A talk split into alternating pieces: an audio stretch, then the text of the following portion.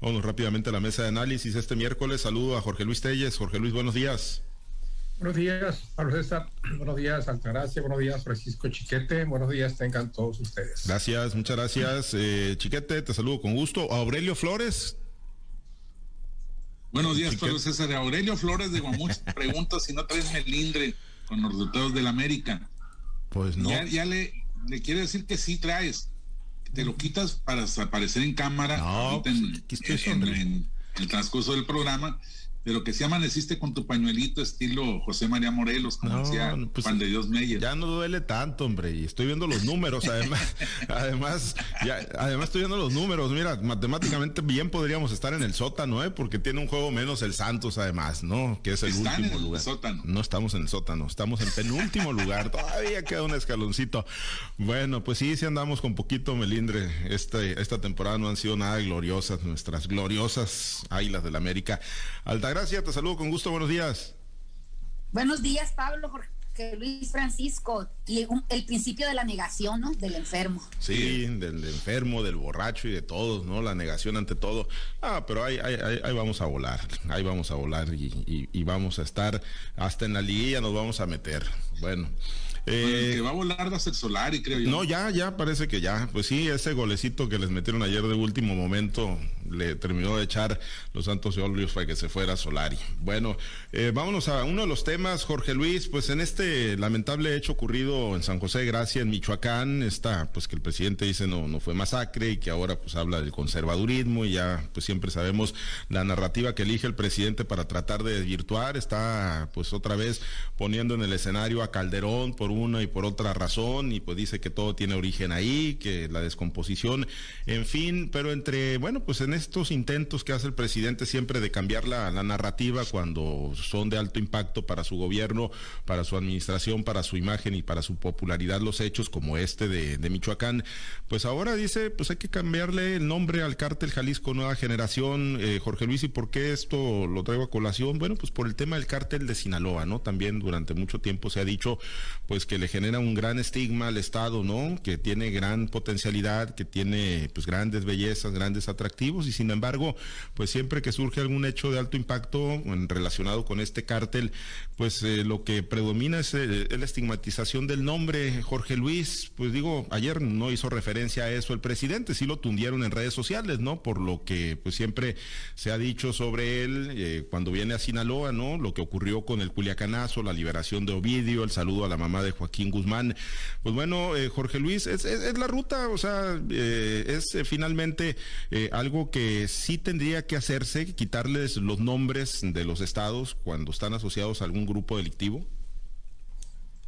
Eso no me parece irrelevante, no, no, no me parece sí. relevante, me parece hasta absurdo que el presidente, que cada día da más hueva escucharlo en sus, en sus mañaneras, proponga esta clase de soluciones para abatir el clima de violencia y las estadísticas imparables que no dejan que no dejan mentir a pesar de lo que de los números que tiene la Secretaría de Seguridad Pública de, de Gobierno Federal por la percepción de la ciudadanía es otra cosa, ¿no? Y los hechos no dejan mentir. Ahí está lo que pasó hace unos días allá en, en un pueblo que de, de Oaxaca, donde fue, no, no recuerdo, pero se llama San José de Gracia, igual que la tierra de, de, de, la tierra donde vivía don Alfonso Genaro Calderón Velarde, tierra consentida del gobernador de aquella época, de los setentas.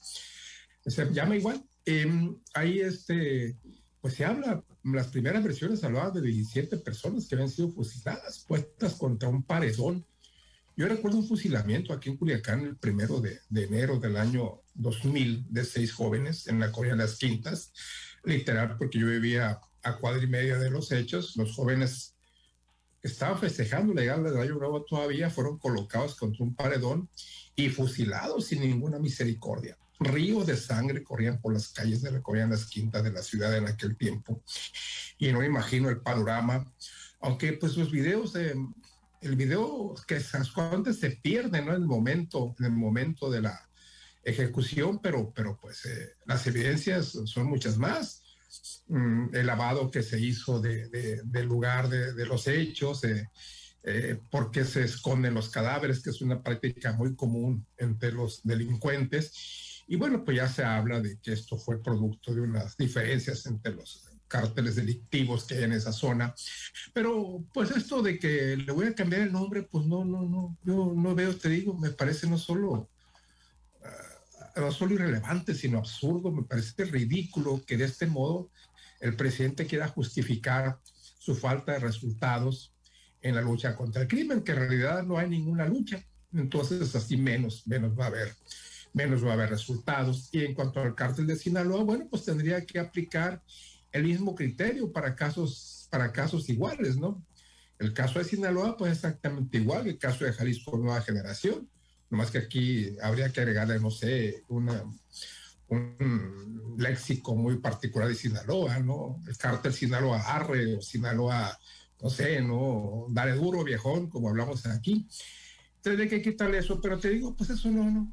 A ver qué se va a ganar con eso, ¿no? Que desprestigie a los estados pues más desprestigiados ya no pueden estar. Jalisco, Michoacán, Oaxaca, Guanajuato, Nuevo León, y sigue contando todos. Extrañamente, bueno, lo cierto es que si no los resultados en materia de seguridad pues son, son buenos, ¿no? Se acaba de presentar el gobernador Rubén Rocha en su, en su manera de, de, ayer martes y los resultados, pues la estadística dice que, que, son buenos, la percepción no es eh, tan buena como la que maneja el gobernador, pero te digo, lo que faltan son resultados, no más balazos, tampoco más abrazos, porque con eso no se va a llegar a ningún lado. Y yo no veo cómo, cómo es que quitándole el nombre a los cárteles, Jalisco Nueva Generación, Cártel Sinaloa, Cártel del Golfo, puedan mejorar los resultados que tiene el presidente. Lo que pasa es que el presidente ya era la puerta, ¿no? Tuvo un mes de febrero sumamente difícil. Yo creo que el más difícil de, de su de su administración presidencial y vamos a ver cómo le viene marzo. Casualmente se ha apagado, se ha dividido el tema de, de, su hijo, pero yo creo que esto va a resurgir porque por ahí los grupos eh, que le traen ganas no dejan de, de, persistir. Y bueno, con esto le quita un poco, un poco de atención al tema de su hijo, pero, pero te digo, en cuanto a su estrategia contra la seguridad, pues esto no, no, no abona en nada, ¿no? Más bien me parece una vacilada del presidente, una más de las ocurrencias que con frecuencia da ahí en la mañanera. Sí, sí, sí, efectivamente. Y, lo del hijo, no creas que, sale, ¿no? A lo mejor de los medios tradicionales o convencionales, pero en redes sociales sigue muy fuerte. El hashtag este que le están poniendo todos los días, le ponen ahí en Twitter José Ramón López Beltrán y lo van enumerando, ya ven el número 10 y ahorita está en primer lugar, ¿eh? en tendencias en México, ahí en Twitter, José Ramón López Beltrán y todo pues asociado, no nada más al tema de la Casa Gris, ¿no? Y este presunto tráfico de influencias o conflicto de intereses, sino eh, pues... Eh, todos los desaciertos que está teniendo el presidente López Obrador, Chiquete, que bueno, yo, yo coincido, ¿no? Es irrelevante, digo, para efectos de querer cambiar la narrativa por parte del presidente, pero ya en el fondo eh, pensar en, en, efectivamente rebautizar o referirnos a los cárteles no con los nombres de los estados, no, no le aminorarían la carga, digo, sin dejar de entender y saber eh, la, la, la realidad que se está viviendo en cada una de las entidades federativas en materia de violencia. Mira, yo creo que es una de las confesiones más fuertes que ha hecho el presidente de la República. ¿Por qué cambiarle el nombre a un cártel, a una organización criminal, y no proponerse su control y desaparición? Finalmente esa es la tarea del gobierno, acabar con las irregularidades, acabar con las con quienes violan la ley, someterlos a procesos judiciales y, eh, evitar sus acciones. Pero no, es más fácil, por supuesto, decir quiten el nombre que decir, con estas acciones tenemos minimizada su, acción y dejamos de estar sufriendo por lo que hagan y los jaliscienses dejan de sufrir por el maltrato que les da el uso de su nombre, de su gentilicio, lo mismo que los de Sinaloa. Yo no sé si, si será orgullo para Maloba o de mérito para López Obrador, pero fue la misma solución que agarró el exgobernador de Sinaloa. Quiten el nombre al cártel de Sinaloa, así con, con aquella sencillez que sigan operando en la ilegalidad, que sigan secuestrando gente, matando gente, envenenando gente, pero quiten el nombre para que no se diga feo para nuestro Estado. Pues finalmente es en Sinaloa donde estaban operando o donde están operando, como es en Jalisco donde tienen su asiento los, los jefes de ese cártel. El problema no es cómo se llaman, claro, a nosotros no nos gusta aparecer en los medios informativos de todo el mundo relacionados con esta actitud de actividad criminal. Pero el problema de fondo es que existen y se fortalecen y avanzan. ¿Y qué hace el gobierno? Ofrecer abrazos y no balazos y pedir el cambio de nomenclatura. Pues no, la verdad es que el presidente ya se le están agotando los recursos. Hoy, por cierto, pues me dio mucha tristeza ver que para quitar del medio el, asunto de, San José de Gracia, el presidente insiste en revivir, en revivir el asunto de, los niños de, de, Hermosillo, de la guardería de Hermosillo. Ojalá se hiciera justicia de veras, pero es evidente que se trata de estarle contrarrestando las opiniones del expresidente Calderón. Y bueno, si todas esas irregularidades que hoy le sacan a Calderón existieron y existen, pues ¿por qué no proceden? ¿Por qué tienen que usar a los pobres criaturas otra vez, darles uso político? Y de eso se quejó el presidente, de que le dieron uso político a la desgracia para que el PAN ganara la siguiente elección. Pues ¿qué está haciendo él? Darle uso político a una desgracia eh, tan añeja para poder salir adelante de sus problemas, de los problemas en que él se metió. Porque si él hubiera aceptado que fue una grave situación la que se vivió en San José de Gracia, pues ahorita estaríamos hablando de una más no estaríamos hablando de esa polémica que generó el presidente diciendo que son los conservadores los que inventan este tipo de, ejecuciones. Es lamentabilísimo el uso político de las cosas, tanto de entonces de, las épocas de Calderón como la de ahora, pero me parece que es terrible que el presidente que ofreció el cambio tan profundo con el que convenció a los mexicanos, pues esté haciendo esas cosas porque no haya la manera de salir. Sí, la realidad es que pues se le agotaron, ¿no? Hasta Chumel Torres apareció hoy de nueva cuenta en la conferencia mañanera Altagracia y pues se agotan las alternativas, ¿no? Este tema del cambio de nombre, pues efectivamente los cárteles pues se queda muy lejos, ¿no? De desaparecer la realidad de violencia y de inseguridad que estamos padeciendo todos los días los mexicanos.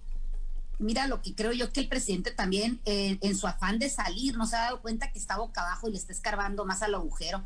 Creo que entre más se mueve, entre más excusas, entre más argumentos según su propio criterio da, pues eso lo aleja cada día más de la realidad que estamos viviendo.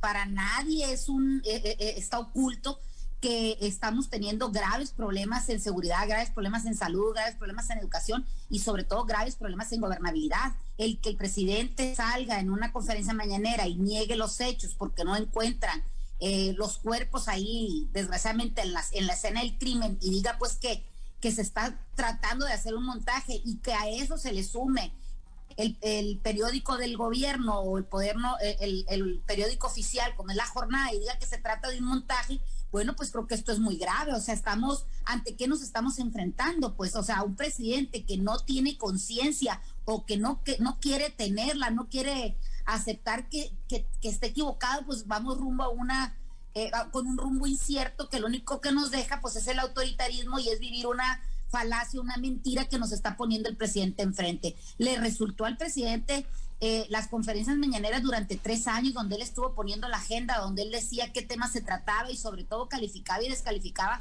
el rumbo que tomaba este país, pero creo que los problemas de México son muy grandes y que están terminando por rebasarlos. Para nadie es un, es un este eh, a nadie se le escapa que ahorita cualquier persona puede documentar un hecho. A la autoridad no, le, no es tan fácil ahora ocultarle a la ciudadanía lo que está pasando, porque donde menos te lo esperas está saliendo un video en las redes sociales o lo están eh, algún audio o alguna foto en algún grupo de WhatsApp o de, o de Facebook o, o, de Twitter o simplemente de YouTube y nos estamos dando cuenta de la realidad alterna que nos presentan Villa Bonita y, el, secretario de Seguridad dijo que habían acudido y la gente misma de esa zona dice que duraron más de 25 minutos echándole bala a una casa y las autoridades no se pararon por ahí. Igual lo mismo pasó ahí en, en, Michoacán, o sea, no, la gente se da cuenta de lo que estaba pasando. Hay varios videos donde eh, fusilaron a estas personas y, la autoridad brilló por su ausencia. Son estados que están intervenidos por la Guardia Nacional, donde el ejército y la Marina tienen presente esta presencia, pero realmente no se hacen presentes en los lugares donde está ocurriendo estos hechos delictivos. Además, me parece algo bien grave que se trate de pues de minimizar el hecho cuando también están surgiendo videos, están surgiendo fotos en donde hay personas que están lavando el lugar de los hechos. O sea, no nada más los fusilaron, les dio el tiempo de, levantar los cuerpos, sino que lavaron la evidencia. O sea, ¿dónde estaba la autoridad? O sea, ante esos hechos ominosos, ¿por qué tenemos un presidente de la República que a lo único que se le ocurre decir, cámbienle el nombre a esa organización delictiva como si en México se estuviera franquicitando los cárteles delincuenciales. O sea, tenemos la franquicia del cártel de Sinaloa, tenemos la franquicia del cártel de Jalisco, tenemos la del Golfo, tenemos la de, o sea, ¿de qué se trata? Tenemos zonas que están devastadas por la delincuencia, personas que han hecho éxodo de sus ciudades, tenemos una caboca que no se puede tocar, tenemos en Zacatecas donde han aparecido eh, cadáveres enfilados en la enfrente de las policías municipales y de las presidencias municipales, igual en Veracruz, igual en, en, Querétaro, igual en, en Guanajuato. Y lo único que se le ocurre al presidente de la República es cámbienle el nombre. Bueno, pues yo creo que en México lo que está pensando es o cambian el gobierno o cambian las instituciones porque definitivamente su actuar deja mucho que desear. Es algo lamentable y doloroso para nosotros los ciudadanos que estamos enfrentando todos los días que tenemos que salir a la calle y que no sabemos si vamos a regresar, porque a veces la percepción es de paz, pero en realidad es una paz de una violencia que nosotros hemos normalizado en todas y cada una de las ciudades donde han ocurrido estos hechos tan, tan afrentosos para la sociedad. Bien, sí, y pues le han dado todo, y además ha tenido todas las alternativas, Jorge Luis, eh, todas las, las herramientas, la, la, posibilidad de pues tener una gran política, ¿no? De, de, combate al crimen, empoderado al ejército, la Guardia Nacional, y sin embargo, bueno, pues la política de abrazos no balazos sigue, sigue privando y sigue marcando la, la incapacidad para dar los resultados que estamos demandando los mexicanos, Jorge Luis, en ese tema. Mira, lo más lamentable es que, entre otros eh, temas, se esperaban, se esperaban muchas cosas del presidente López Obrador, sobre todo en materia de seguridad. Bueno, pues bajo la presunción de que no tenía compromiso con ningún, con ningún grupo delincuencial, menos con los cárteles, que, como se habla ahora, pero es muy cierto lo, lo que acaba de decir Altagracia, ¿no? Ese hecho que pasó aquí en Culiacán ese día fue un hecho sumamente pues sumamente comentado en redes sociales, ¿no? Pero igual se, se llegan ahí, no encuentran evidencias, no hay cuerpos, pues no hay delito que perseguir. Como dice el presidente, no hay cuerpos, pues no hay nada que perseguir. Entonces ya da por hecho que eso, que eso no existió, aunque probablemente se ha existido, pero ya lo, ya lo hemos dicho, ¿no? La, el ocultamiento de cadáveres es una práctica muy recurrente entre los grupos criminales. Eh, eh, más bien para que no se sepa cuántas bajas tuvo cada uno de los bandos, ¿no? Como pasó aquí el día del Culiacanazo.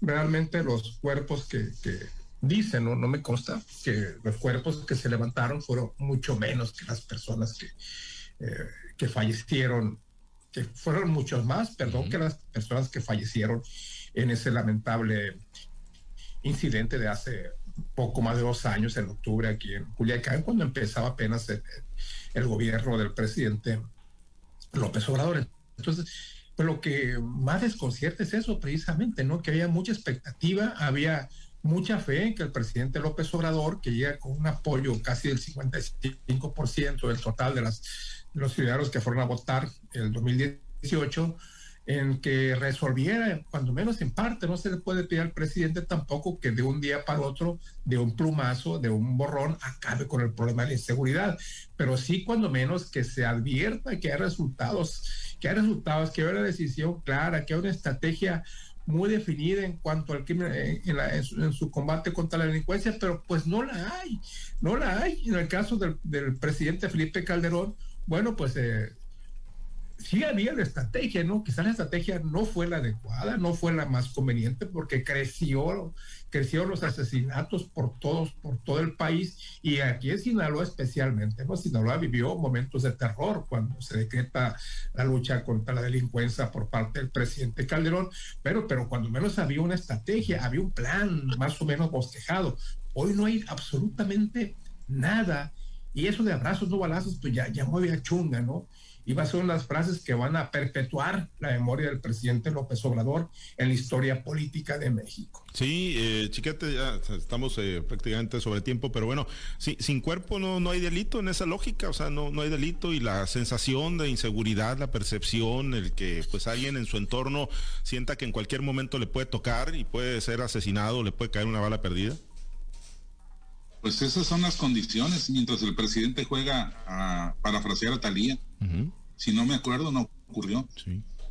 Es, es, una, es una cosa muy, muy triste, muy lamentable ver cómo, cómo está terminando. El presidente sigue convencido de que su estrategia de ir a las causas de la, de la violencia, es decir, combatir la pobreza, la, marginación, es la forma de, de enfrentar todo esto pero resulta que de acuerdo con las cifras oficiales, la pobreza y la marginación han crecido en los últimos tres años. Entonces, pues no solo está fracasando en controlar la violencia, sino en su cometido principal, su propósito y meta principal, que era la de acabar con la pobreza. Yo creo que el presidente está en tiempo de hacer un análisis serio, real, y buscar reencauzar las cosas de aquí a los dos años y medio que le quedan todavía de gobierno. Y si no, pues va a tener siempre eh, alternativas a sus enemigos de toda la vida, Altagracia, para estarlos tratando de responsabilizar.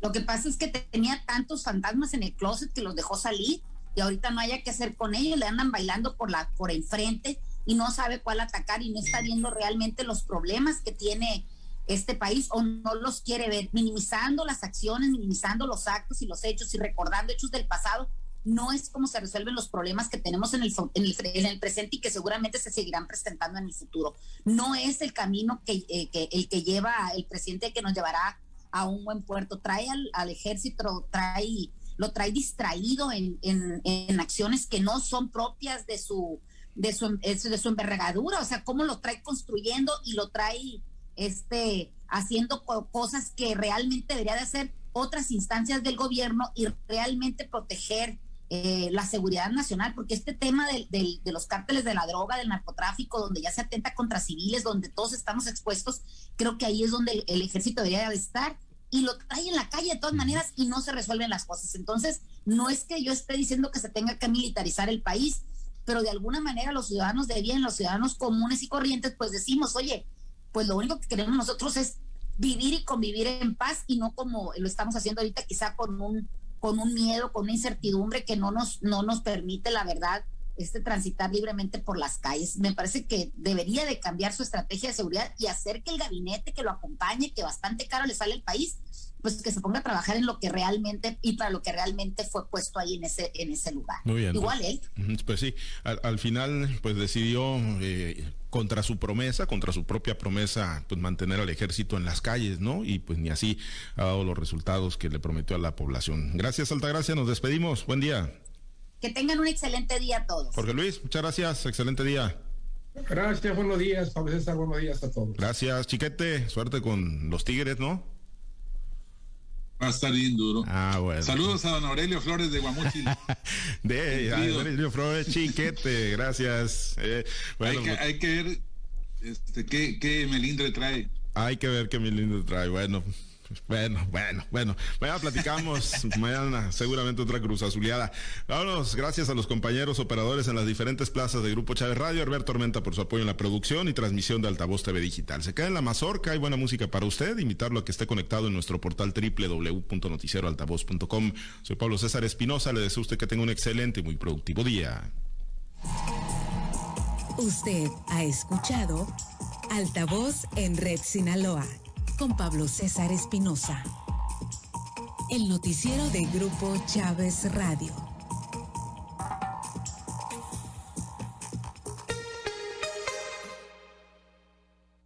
Tu primerísima fuente de noticias locales.